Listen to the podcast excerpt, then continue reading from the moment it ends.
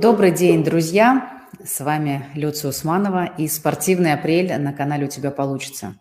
Сегодня у меня в гостях Татьяна Свидлова, спортивный психолог сборных команд России, а, имеет личную практику с 1997 года и автор направления «Системная спортивная психология». Татьяна, добрый день, приветствую вас на нашем канале. Здравствуйте, здравствуйте, Люция, здравствуйте, кто нас смотрит. Рада вас приветствовать.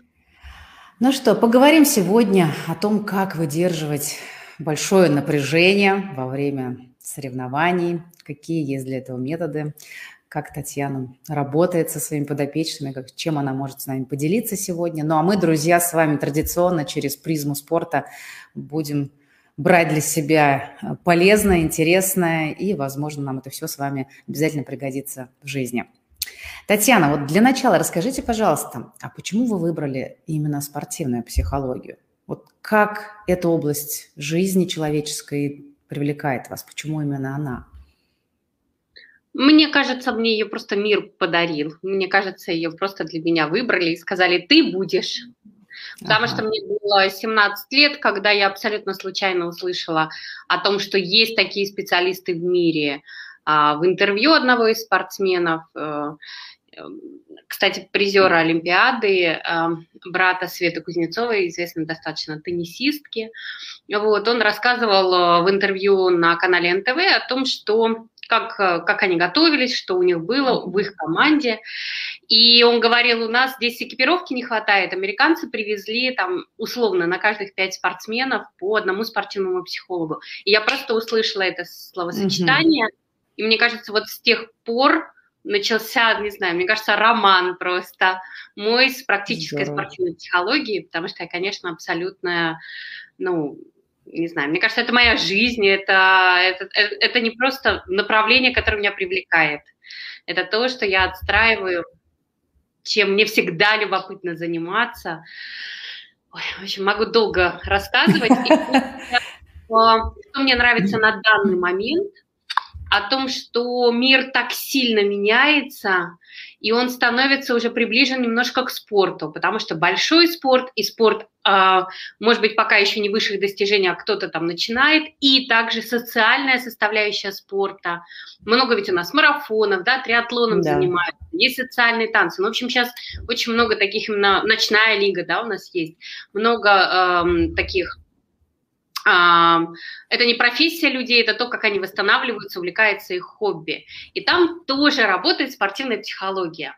Изменчивый мир очень приближен теперь к моделям, которые работают в спорте, который меняется с космической скоростью. Здорово. Спасибо вам большое, что так вдохновенно поделились этим. И это, ну, на мой взгляд, круто когда не просто специалист, да, когда еще это призвание и то, о чем вы говорите, мне прям приятно, да, то, что вот мы действительно исследуем целый месяц уже как, ну, почти как спорт и жизнь, как они связаны, что можно между ними найти общего, что взять и туда, и в другую сторону, и то, о чем вы говорите сейчас, это очень откликается мне, и классно, что вы сегодня с нами этим поделитесь. А вот скажите еще такой момент. Вы упомянули, да, в 97 году, что тогда американцы говорили, да, о том, что есть спортивная психология. В одном из интервью мне говорили, что в Советском Союзе тоже была спортивная психология, а потом какое-то время она а, ну, канула в лету, что ли, да, что называется. И сейчас вот опять повторный интерес и важность к этому происходит. Поправьте меня, если не так, но я задам сейчас свой вопрос. А вот, на ваш взгляд, почему спортсмену нужен психолог? Каждому ли спортсмену нужен психолог? А, отвечу, да, также двумя частями.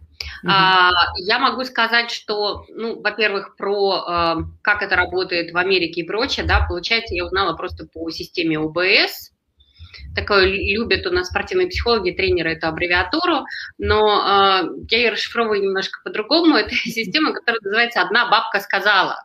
То есть, условно, это как, как через систему, ну, это как мнение другого ну, человека.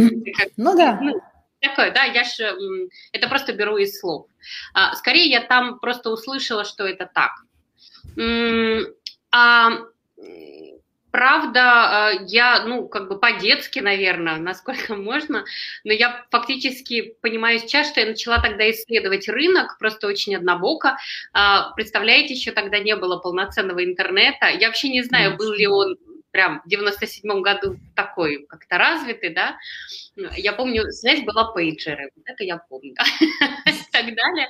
Вот, кажется, это странно, да, вот смотрите, прошло это всего сколько, 23-24 года, а мы можем в прямом эфире, в высоком качестве, э, не, не связанные никак с какими-то телеканалами, огромным количеством света и камер. Мы просто находимся в своих помещениях, да, какая-то маленькие стационарные камеры, приборы, и мы можем вот такое высококачественное видео э, и информацию давать большого объема.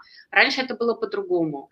А, именно поэтому жизнь так сейчас, мне кажется, к спорту она приравнивается. На тот момент э, я исследовала рынок тем, что я начинала обзванивать все условно на букву спорт. То есть я просто mm-hmm. поняла, что я хочу найти живого, действующего, практического спортивного психолога. И я просто вот все, что было в справочниках, мне э, прям дарили, привозили справочники э, из других городов, чтобы я могла обзванивать. Я боюсь даже представлять, какие там были счета за а, переговоры и международные, получается, в том числе, я звонила на стадионы, в какие-то комитеты, в какие-то клубы и прочее, и спрашивала, я хочу пообщаться с вашим спортивным психологом.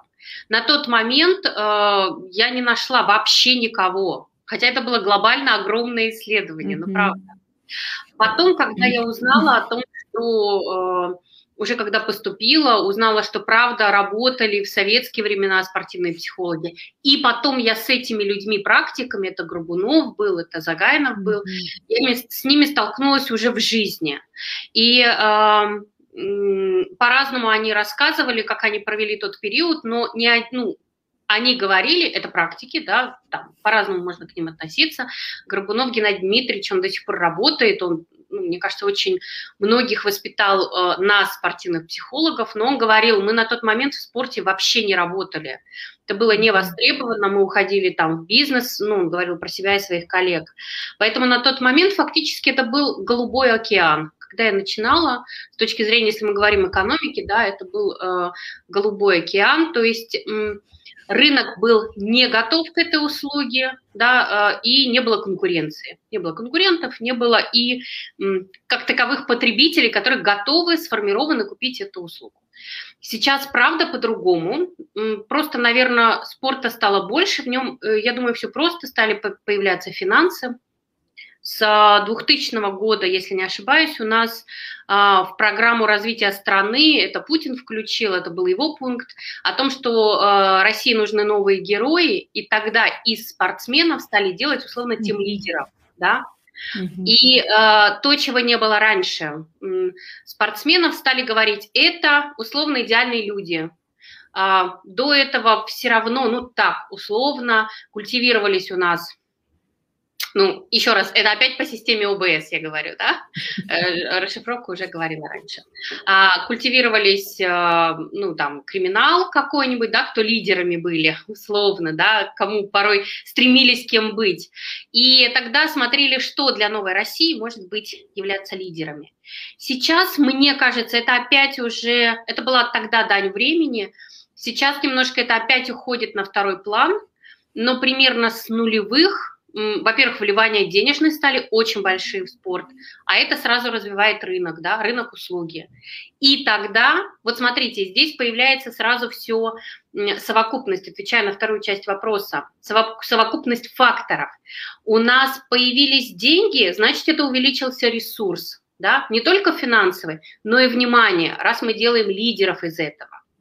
И тогда э, нагрузка на нервную систему спортсмена увеличивается тем, что он, вот ему дали больше ресурсов. Ну вот прям в одну руку, там, например, э, финансы, в другое внимание, и вот он э, нагружен уже этим и должен выйти выступать. И, соответственно, значит, появляется вопрос о том, что будет увеличиваться конкуренция, больше значения, зачем тебе выигрывать.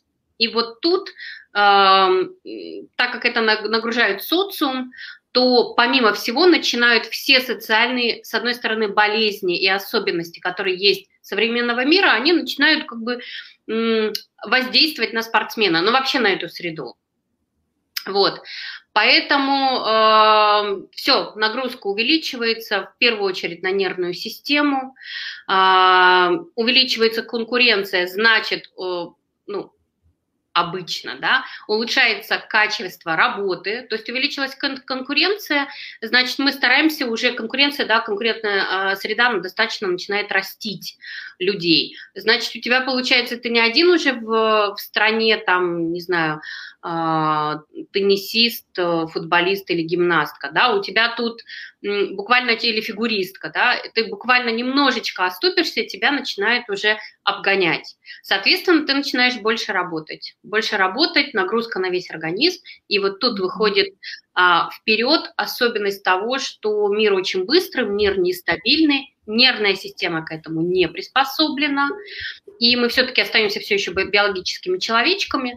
И тогда получается, что работа спортивного психолога, она становится в один ряд с, например, работой а, по значимости, ну, также важно, да, как работать, например, чтобы массажисты работали, да, мышцы приводили в порядок, восстановительные процедуры, тренерская работа, потому что спортивная психология – это тренировки, мы тренируем нервную систему, мы узнаем, какая она, смотрим, куда мы хотим, а, ну, запрос есть конкретный, да, то есть человек хочет подготовиться там через 4 года или вот так выстроить карьеру. И мы смотрим, а что можно с учетом всех этих данных а, улучшить или дать, прям запустить развитие, чтобы человек рос по вот этой карьерной, карьерной лестнице. Так что да, рынок есть, а, количество услуг, э, которые предоставляются, уже, по-моему, в прогрессии огромное растет, появилось много моих коллег. Ура, ура! Ура! Это невероятное счастье. Вот. Ну, я почему я спрашиваю, потому что на мой взгляд, на мой взгляд, э, чтобы, э, ну, все взаимосвязано, да, я, может быть, сейчас скажу какую-то банальность, но она до последнего времени не всем была очевидна, в том числе, наверное, и в спорте, что можно сколько угодно там тренировать тело, но пока не будет э, тренирован ум, тренирована нервная система, да, и именно вот мышление спортсмена на победу, на то, чтобы пройти сквозь свои ограничения – то есть тогда больше энергии реально высвобождается, больше ресурса появляется. И одним только там физическим подходом, но уже в наше время, мне кажется, ну, это даже неверно. И поэтому мне так любопытно, а используют ли вот сейчас в большом спорте те достижения, которые есть у человечества в плане нейрофизиологии, да, работа с духом, работа там с внутренним состоянием, с мышлением и так далее. Потому что сейчас мир же очень сильно, да, вы сказали, меняется здесь. Не, ну, можно только к этому присоединиться, сказать, что да, так и есть и что-то используется из этого в разных областях жизни для успеха. Но спорт, мне кажется, это вот просто вообще прекрасный полигон для того, чтобы это подтверждать раз за разом, если это делать. И, конечно, вот мне всегда это любопытно. Как же там в спорте это используется или нет, в полной мере или нет? Слушайте, конечно, используется. Mm-hmm. Я считаю, что а, у нас у всех разные характеры, Соответственно, а, разные вещи разными словами с разных сторон мы можем раскрывать те силы, которые есть внутри. А, я бы хотела немножко все-таки сделать акцент, когда мы тренируем тело, у нас мы не можем отделить мышцы, а, ну там голову отвинтить, положить ее в шкафчик и тренируются мышцы. Все-таки давайте быть по-честному, тренируя тело, мозг тренируется тоже, и часто очень сильно. Просто, очень сильно, да. Но есть да. же обратная взаимосвязь. Конечно, да, да. Ну, э, вплоть до того, есть очень известный тест, мне а, нравится его там, ну, использовать, вы можете прямо даже сейчас это попробовать. А, послушайте свое фоновое состояние, ну, просто настроение послушайте, и теперь сожмите губы очень плотно, вот прям вот так. И послушали свое состояние вот так. А теперь их растянули широко-широко. И тоже послушали. Вот если это не в условиях условно там а, стресса делать, а сделать прям самому дома, вы можете это прям чувствовать, что когда мы сжимаем, замораживаем здесь мышцы и собираем их вот прям условно в трубочку, mm-hmm. то э, у нас правда как будто бы немножко портится настроение. Да. Да. А когда мы начинаем очень широко улыбаться, прям растягиваем и прочее, за этим движением мимических мышц у нас начинают вырабатываться в малых дозах гормоны, ну так, нейромедиаторы, если более mm-hmm. правильно, удовольствие. И э, при этом мы же сейчас не думали о чем-то высоком и прочее, это просто движение мышц. Поэтому все в теле связано. А мышцами управляет нервная система. И даже когда мы просто тренируем их, мы тренируем нервную систему. Это раз. Но, безусловно, уже без прицельных тренировок, прицельных осознанностей. Ну и давайте правда, все-таки сделаем акцент на то, что сейчас психология, а, я хочу говорить по, про Россию и постсоветское пространство, потому что все-таки я работаю больше с нашими спортсменами, да, да, да. у коллег, которые есть а, в Европе, а, за грани... там, в Америке, например, тоже, у них немножко другая история. У нас сейчас прямо море разливанное, популярность психологии прикладной, общей, эзотерической. То есть у нас как будто бы вот такая пошла новая вера, да, все занимаются психологией, мотивацией, коучингом и так далее. А, мы немножко как дети-первокурсники сейчас это все набрали и так рады все, смотрите, у меня есть какие-то простые управления. Потихоньку оно будет стабилизироваться, и мы поймем, что каждому свой инструмент.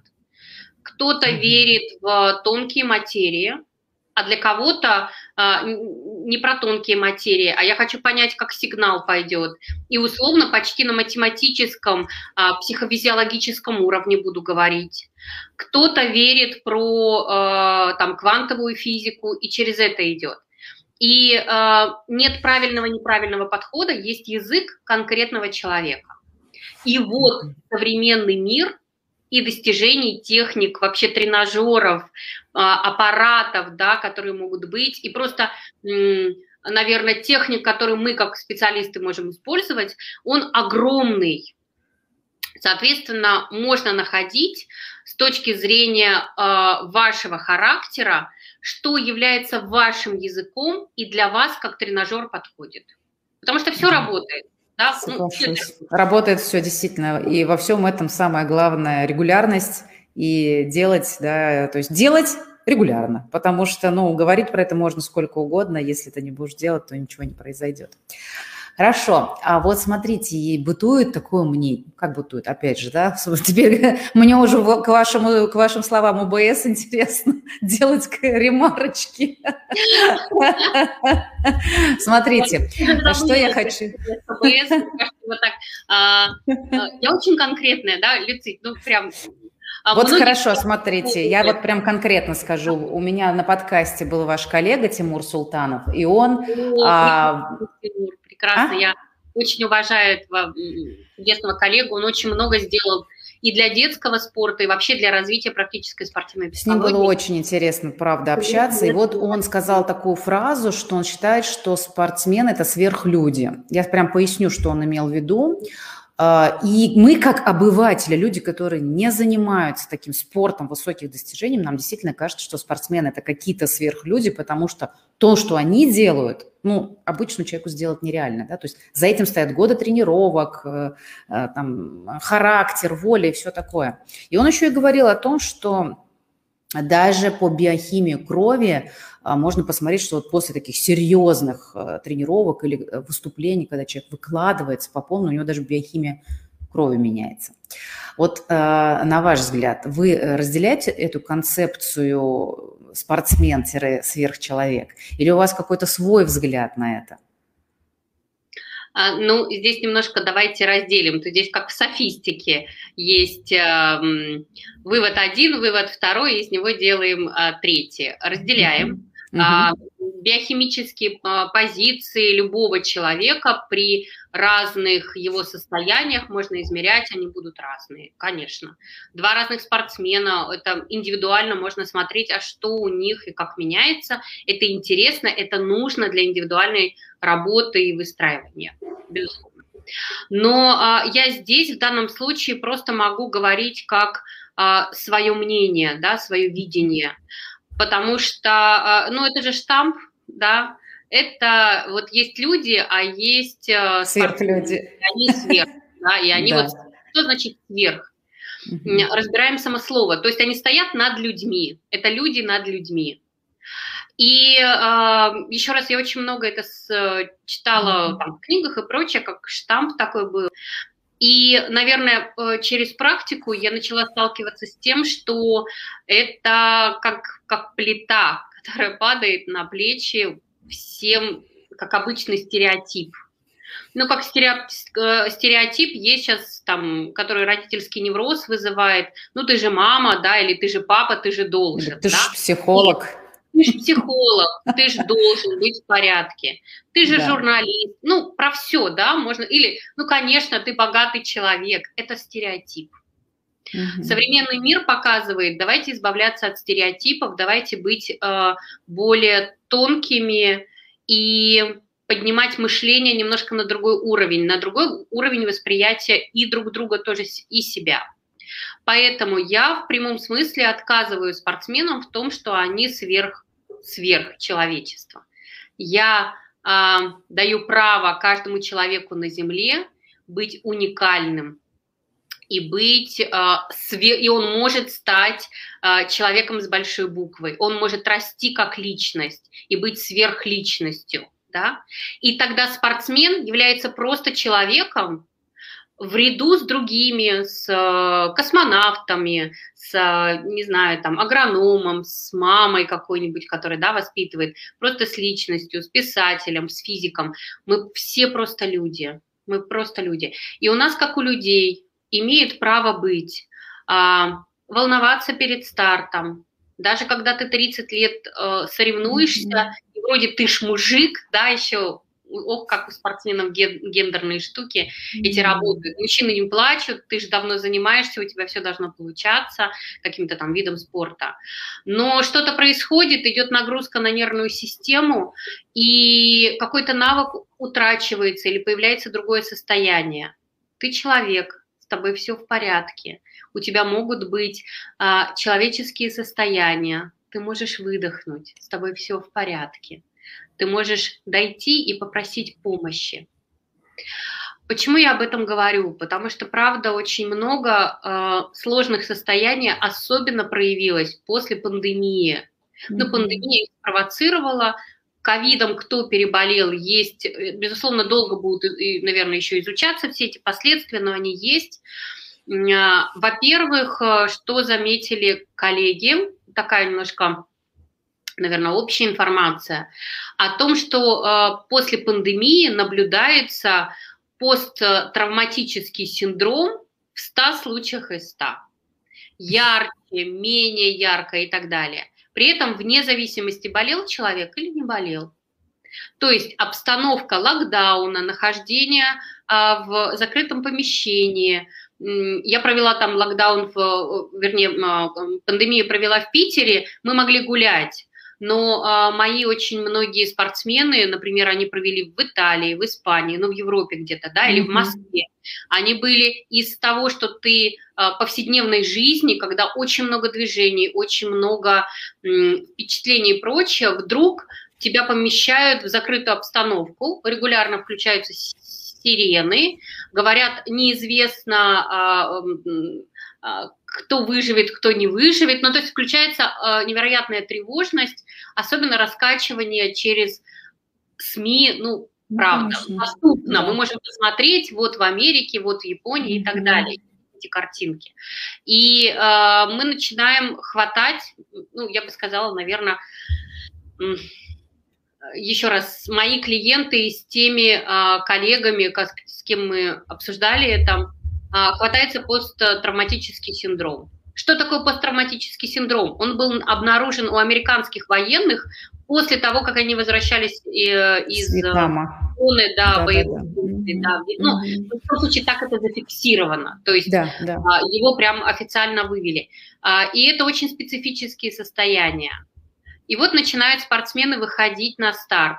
Они, и они Уже не после, понимают, да, пандемии вы имеете в виду? После, да, ну, возобновляться начинают. Да, да, да. Они выходят в новых условиях, они выходят в маске. Что дает маска? Состояние гипоксии, да, то есть mm-hmm. мало кислорода, меньше кислорода э, мозгу. Этот человек может быть достаточно уже взрослым, например, ему около 30 э, лет, да, или там 25 лет, ну пусть это будет там мужчина, и он привык, что у него вот такая вот скорость реакции сигнала, у него вот такая эмоциональная составляющая, эмоционально он вот так реагирует на матч, и вдруг он понимает, что вдруг его накрывают какие-то состояния, он начинает волноваться и не может себя успокоить. То есть идет сигнал возбуждающий, да, возбуждает нервную систему, и те методы, которые ему казалось, ну, как, должно помочь, оно не помогает, не помогает, потому что нервная система пришла в друг, да и весь организм, да, в другое состояние. А у мозга пока нет инструкции, что с этим делать, ни опыта, ни инструкции. И вот этот спортсмен, а, условно, он говорит, ну, мне стыдно обращаться и говорить, что у меня не получается, но я не знаю, что делать. У меня э, и усугубляется это состояние, потому что я понимаю, что оно может опять возникнуть. И вот я там в нужный момент, э, не знаю, у меня дрогнет рука, когда я делаю там пас и так далее, или нет. И, э, наверное, если мы будем это учитывать, учитывать о том, что, опять же, те, кто болели ковидом, часто с этим сталкиваются, что он же часть, uh, условно, ну, поражаются у нас, часть причинно-следственных связей, да, погибают клетки, которые содержат информацию, как действовать. То есть воздействие болезни большое на нервную систему. И если это а-ля сверхлюди, спортсмены, то он думает, ну я же должен, и под этой плитой я должен, он уходит там в еще более сложное, может уйти в еще более сложное состояние. Mm-hmm. А если он просто человек, то он как просто человек имеет право на свою поддержку, на свои слабости и ну, быть, просто быть. Он может, он может жить, он может заниматься своей профессией, он может за собой ухаживать, и многие вещи, да, учить заново. Ну вот вы сейчас действительно очень важный момент обозначили и связанный с ковидом, где все обострилось, и подобные ситуации могут быть и не связаны с ковидом, да, мы все люди, они могут происходить в зависимости от разных состояний.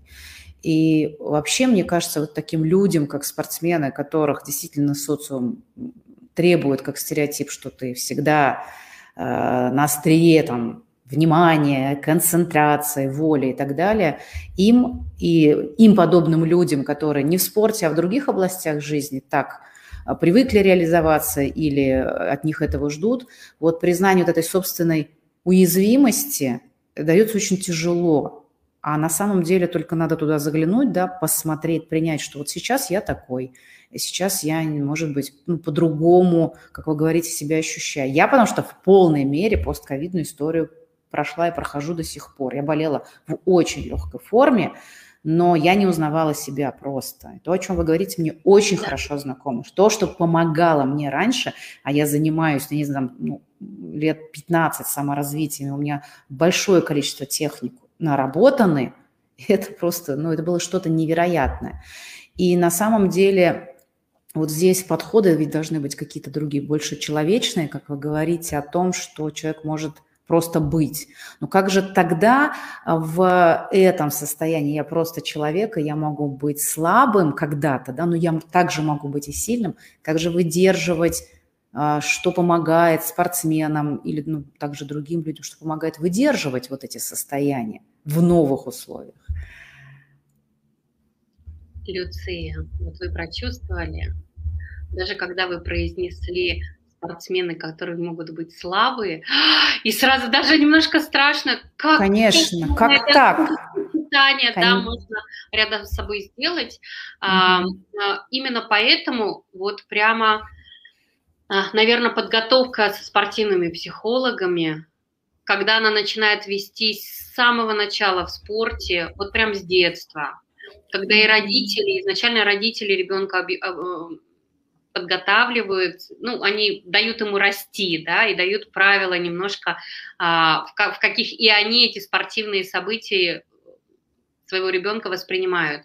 О том, что ты просто человек, ты можешь быть человеком, и ты можешь э, смотреть на себя еще раз здесь и сейчас как есть.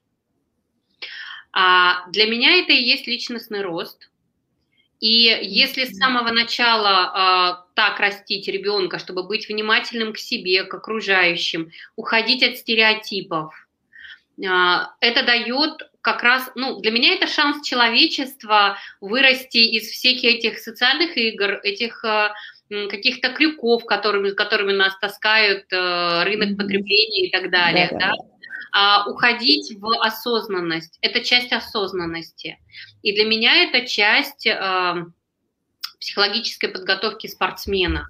Если я думаю, что мяч должен быть здесь, а в реальности этот мяч подул порыв ветра, или я не знаю, но он оказался здесь, я не так просчитал, а, какие-то удивительные штуки соперник преподнес, а этот мяч оказался здесь. Так вот, если я в стереотипе, я э, не успею перестроиться и в реальности увидеть, где мяч находится, и адекватно на него среагировать. Если я иду про то, что, да, мир изменчив, и спорт мне это показывает, ситуация мгновенно меняется, mm-hmm. да, мяч был там, он теперь уже здесь, и я себе позволяю то, что, да, и где-то я могу ошибиться, где-то я могу быть правильным, но моя задача всегда быть в игре, в игре здесь и сейчас. Я нахожусь mm-hmm. здесь сейчас, э, я улавливаю, а в каком я нахожусь балансе, потому что, может быть, я в падении, нет у меня уже вот, вот эта точка баланса, mm-hmm. смещается.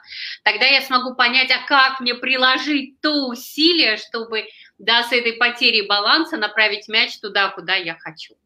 И, так, и выжить. Вот еще глав, главный момент, все это сделать и при этом выжить, да, то есть, ну, не поломаться, не разбиться и так далее.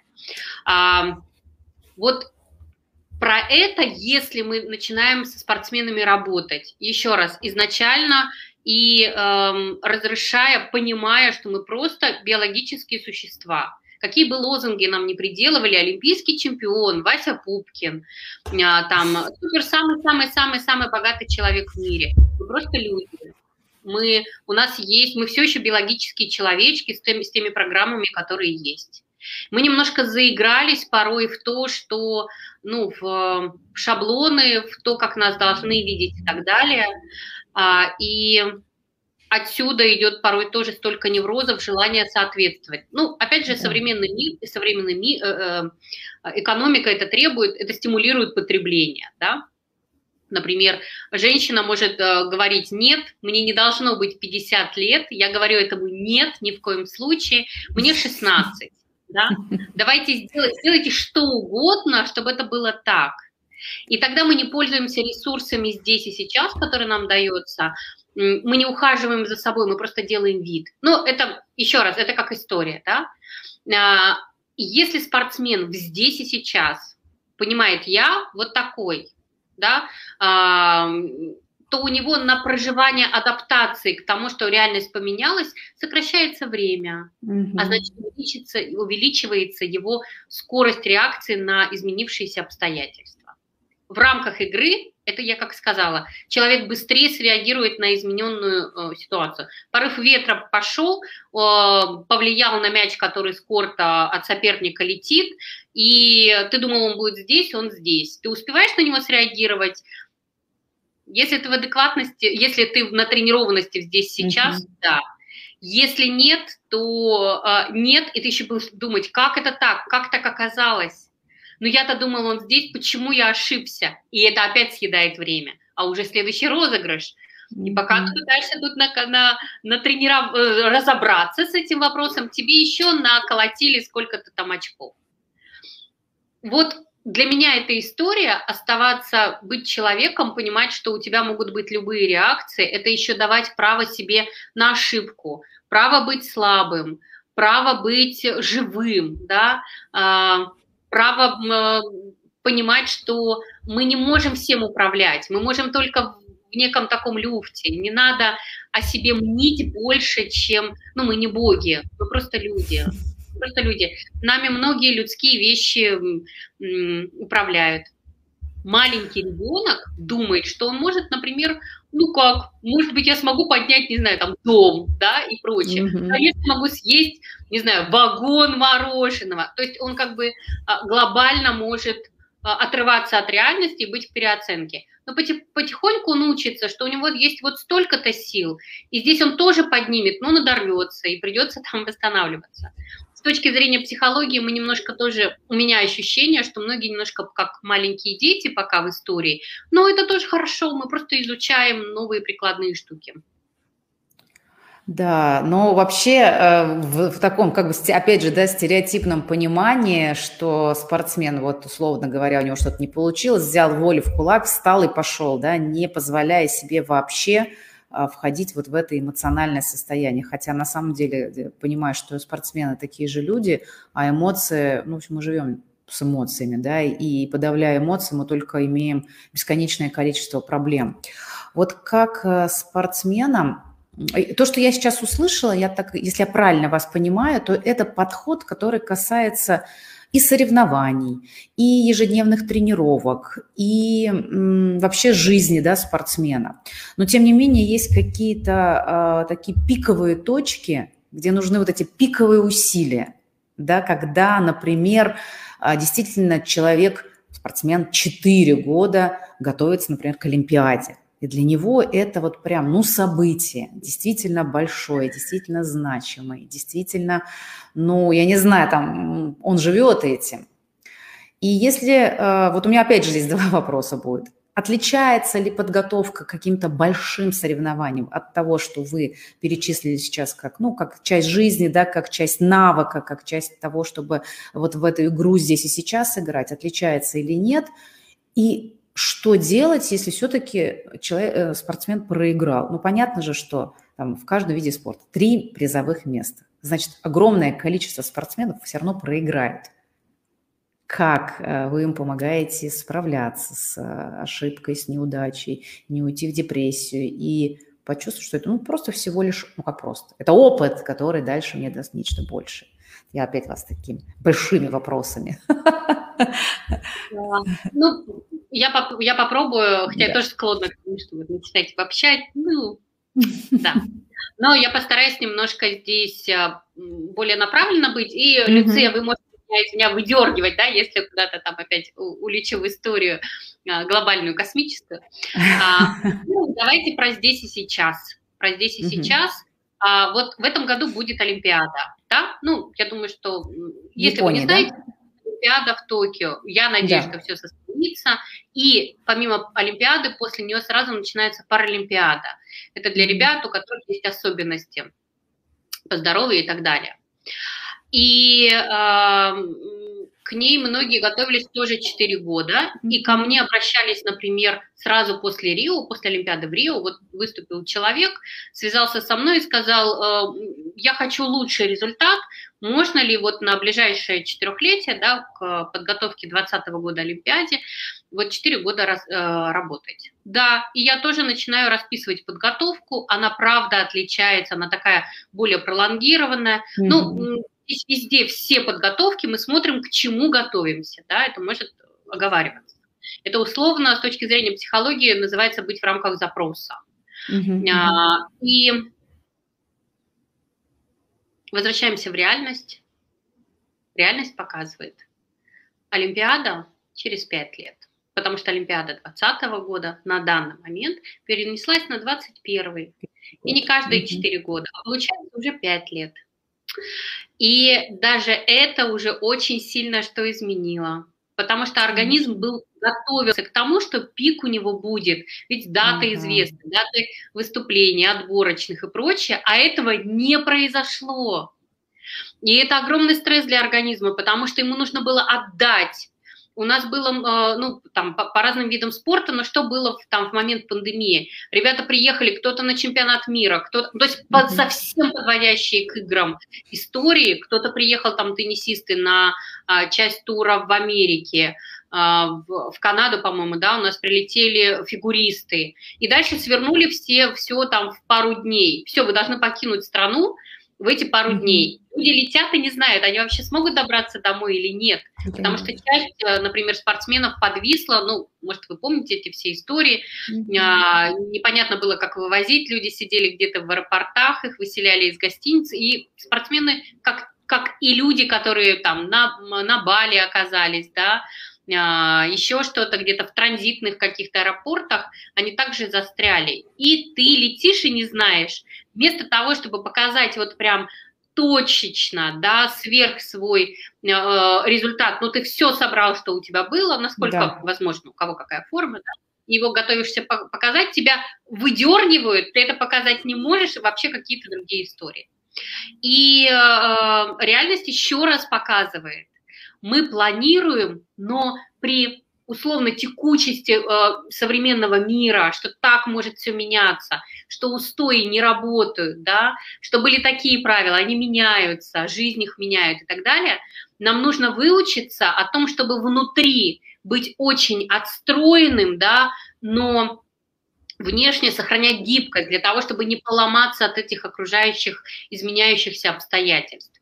И это супер закалка, которую спортсмены прошли. И если ты готовился 4 года, 2, господи, 4, 2, а, год назад выступить, и ты был, например, в сборной, а сейчас ты в нее не попал, или ты рассчитывал, это тоже ведь была история, что ты выступишь на играх и уйдешь из спорта, дальше у тебя там а, пролонгированные какие-то истории, там девчонки готовились, например, знали, что у них там свадьба будет, mm-hmm. будут уходить рожать детей и так далее. Ну, у всех разные какие-то были истории. И это тоже не работает. И, может быть, кто-то на игры так и не попадает. Не потому, что не прошел отбор, потому что времени оказалось больше, чем они а, готовы, чем их организм был готов а, к этой истории. А, мир меняется. Нужно понимать, что мы можем планировать, но обязательно нужно закладывать, а если что-то пошло не так. Плюс ко всему нужно понимать, это ведь мы говорим о спортсменах, но с точки зрения системы у нас есть те, которые стоят по управлению выше спортсменов. Это тренеры. Угу, это да, конечно. Тоже люди. Они тоже люди, и у них такое же напряжение, если не больше. Конечно, э, да. конечно. Более того, давайте еще про то, что психологи и спортивные психологи, и мы люди да, все, о чем я говорила, я понимаю, что и, и для меня это поменялось, да, и мои состояния, и мне это нужно тоже мониторить, ну, как там, любому коллеге и так далее. Поэтому вот я и говорю, что вот эта адекватность здесь и сейчас, она позволяет тебе быть в своих принципах, в своих пониманиях, э, как сейчас э, я могу о себе позаботиться. Из того, что я даю, это часто а, фактически умение ну, управлять собой а, через кору и подкорку, когда оба слоя мозга, а, они очень хорошо взаимодействуют когда наше сознание, которое находится в коре, там наши установки и так далее, а, оно перестает требовать и понимает, что в подкорке, а, где, где заложены наши эмоции, ну, опять же, то, как на данный момент исследован мозг. Да? Я в данном случае практик, который просто беру а, теории, да, исследования, которые у ну, в научных кругах, да, через работы, я просто этим пользуюсь информацией. На данный момент то, как mm-hmm. рассказывают про мозг, который так много изучают. Да. А, на уровне подкорки древнего мозга часто мы его называем душой. У нас лежат эмоции, наши генетические программы. Еще раз, мы, мы там все биологические человечки, у которых есть стресс-реакция, у которых есть программы, которые действуют. И там же находятся все комплексы движений, которые спортсмен э, демонстрирует на соревнованиях. И э, сверху у нас есть кора, это наша осознанность, и там в высших структурах мозга еще условно находится сила воли, когда говорят прояви силу воли. А, ну, опять же, по, по тем данным, которые у, э, у меня есть, они такие неофициальные, неподтвержденные, скорее наблюдательские. Почти mm-hmm. у 100% наблюдается спортсменов прокрастинация. Прокрастинация – это как раз та самая опять же, в кавычках я здесь беру мышца воли, которая а, не очень хорошо себя чувствует, да, которую, можно сказать, на нее сложно опереться. Так вот, а, если я эти все данные понимаю и понимаю, что за 4 года а, можно, за 5 лет, да, на данный момент, ура для у меня есть спортсмены, и я счастлива, что был этот пятый год, потому что он очень много что поменял и дал возможность отработать, время дал, которого обычно в спорте не хватает. А, можно, во-первых, а, очень хорошо научить человека управлять, ну, взаимодействие, выстраивать коры с подкоркой. Ту самую волю очень элегантно, очень, опять же, здесь и сейчас прокачивать и ухаживать. А, понимать, как убирать а, вот это вот давление окружающих от себя, убирать те какие-то, а, ну, титулы, наверное, или идеи, или э, какие-нибудь, не знаю, мифы, которые могут быть вокруг, которые могут давить ну, я не знаю, там, что угодно. С правой ноги я встал, с левой ноги встал. Вот это Вася, с этой Васей, когда я играю, я всегда ей, там, этой команде мы проиграем. Но это же mm-hmm. все здесь сейчас. У тебя есть новый матч.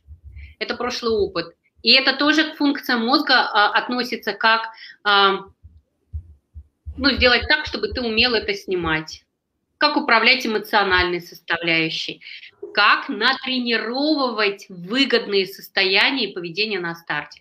Вот это вот все, все тренируется. Угу. Вот расскажите про то, как к ошибкам и к проигрышам, даже не к ошибкам, а вот к проигрышам относиться спортсменам так, чтобы это не стало там трагедией, которая ну, перекрывает дальнейшее движение. Люция, у нас еще есть время, да? Я могу? У нас еще немножко есть время, да-да-да. Если можно, ну, насколько получится, еще раз немножко получается общими словами популистка, но это очень большой э, пласт. Спасибо, что вы так отделили ошибки и проигрыши. Вот я бы их также отделила. А, слово проигрыш условно для постсоветского пространства это травмирующее слово. Да, очень. У нас часто а, с победой или проигрыш. У нас отсылки через нашу генетическую память идут к войне. И у нас там заложено, если ты проиграл, это равно умер. И часто ради победы нужно умереть, пожертвовать своей жизнью, да, чтобы а, условно выжили, выжили там, не знаю, там, а, часть твоей страны, будущие дети, ну вот некая такая условность, да, общество. А, Все, что связано с жизнью и смертью, очень быстро запоминает наша система и дальше передает как навык. Поэтому в России так сложно относятся к проигрышам, потому что во многом срабатывает, как вы можете, мы же русские, да, но мы же войну выиграли, условно. Да, да, да. Вот да. очень сильно гуляет. И э, я стараюсь, ну, во всяком случае, как минимум в своей еще голове, я сейчас еще в Питере нахожусь, знаете, как здесь это фонит? А, как сильно еще здесь работает о том, что здесь была блокада и что да, такое мы же блокаду пережили, пожертвование как и какими проиграть. силами надо идти к победе. Да. Ребята, в реальности Конечно, конечно, да. А вы здесь не можете по мячику попасть в ворота, да, в шортиках гольфиках бегаете, да, и так да, далее. Да. Это правда в, в России, э, я говорю в общем, хотя на самом деле это как общая температура по больнице, да, существует ли она. Но, в общем, очень тяжело относится к проигрышам. Общество, да, это некое такое существо, которое спортсмен думает, а, если я проиграю, ну, Дальше начинают срабатывать защитные силы организма, которые говорят, «А, ты можешь умереть, да, или общество от тебя откажется, и ты можешь умереть, у тебя не будет там ресурсов и так далее. Да. И поэтому срабатывают совсем другие истории. Вот это место нужно расслаблять. И я э, считаю, что есть ошибки, может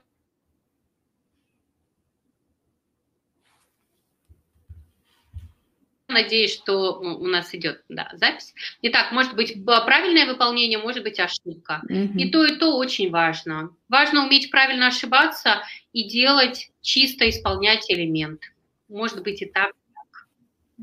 Если человек ошибается правильно, какое движение идет, да, вот он вот, вот э, может его сделать так или так, он не умирает после этой ошибки, ему не нужно зарождаться заново. Он может опираться и на то, и на другое. Одно нам, э, ошибка нам дает один ресурс, э, чистое исполнение, другой ресурс. И мы собираем эти ресурсы и двигаемся по карьере. Когда фигуристов э, маленьких приводят на лед, учат фигурному катанию, фактически одно из первых, из чего начинают, это их учат правильно падать, для mm-hmm. того, чтобы выживать правильные падения. Вот мне кажется, э, так как я вообще начинала работать с у Алексея Николаевича Мишина в группе с его фигуристами, я это очень хорошо помню, чтобы залезть в четверной прыжок или три с половиной, если ты не умеешь падать, ты просто разобьешься с него, с теми скоростями и прочее, которые mm-hmm. есть. Если спортсмен идет в высшие достижения, да, условно, если мы ну, там, а, вершину этого вида спорта рассматриваем как Олимпиаду, или где-то, да, это там Лига чемпионов, или там турнир Большого шлема и так далее, да. И если на, эту, на этот пик э, забираться, не умея правильно, без страховки, не умея правильно падать, ты можешь разбиться что часто и может происходить, когда мы работаем там после соревнований, наблюдаем какие-то сложные mm-hmm. состояния и так далее. А задача научиться правильно это воспринимать. Это как правая и левая нога. Одна нога – это я делаю с ошибкой, вторая нога – я умею делать чисто. Опираясь на две ноги, мне очень удобно продвигаться по карьере, бежать за мячиком и так далее. Можно и на одной. Опять же, я работаю со спортсменами пода, у которых а, есть ребятки, у которых нет вообще ног, полностью ампутированы. А, и с помощью каких-то приспособлений они дальше а, могут передвигаться. На ногах удобнее. Вот я вам точно могу сказать. Mm-hmm. Слушайте, вы прям очень классную метафору сейчас дали мне. Я, я точно прям ее возьму себе. Спасибо вам за это. Можно. Одна нога – это уметь ошибаться, вторая нога – уметь э, делать чисто и правильно. Да? И это очень круто. И это действительно балансировка. Мне очень понравилось. Правда, мне кажется, это такой в хорошем смысле универсальный рецепт, который помогает в любой деятельности, не только в спорте. Да? То есть можно э, идти, вот это, помня об этом и позволяя себе и то, то, можно действительно достигать многих вещей. Ну что, мы будем завершать. А, у нас спасибо вам огромное за такой потрясающий эфир. А, у нас, у нас в подкасте есть традиция, это финальный вопрос, а, который звучит следующим образом. Скажите, пожалуйста, вот, Татьяна, на ваш взгляд, почему у человека получается или не получается? Потому что он человек. Хорошо. А все же вот как вы... Э, от чего зависит тогда успех? Я немножко перефразирую. От того, как человек умеет падать, ошибаться и вставать на ножки и двигаться дальше. Я считаю, это от этого зависит. Да, спасибо большое. Это, по-моему, очень важно. Просто когда мы э, исключительно заточены на победу, то излишнее напряжение, оно нам мешает. А когда мы себе позволяем в том числе вот сейчас ошибиться, а завтра сделать как надо. Спасибо вам огромное. Возможности вам высказаться. Мне очень приятно это приглашение. Любите спорт, пусть будет дальше прекрасный спортивный месяц, а, турниры идут, результаты, да. мы потихонечку идем к Олимпиаде. Болейте за сборную России, болейте за спорт и Любите спортсменов, относитесь к ним уважительно и принимайте их не только с выигрышем, когда мы готовы похлопать, mm-hmm. но и когда они проходят вот такие испытания. Принимайте да. их чистыми, с душой, как есть. Спасибо большое. Обязательно будем болеть. И вам, и вашим спортсменам удачи и пусть получается. Друзья, до новых встреч. Татьяна, до свидания. Всем пока-пока. До свидания.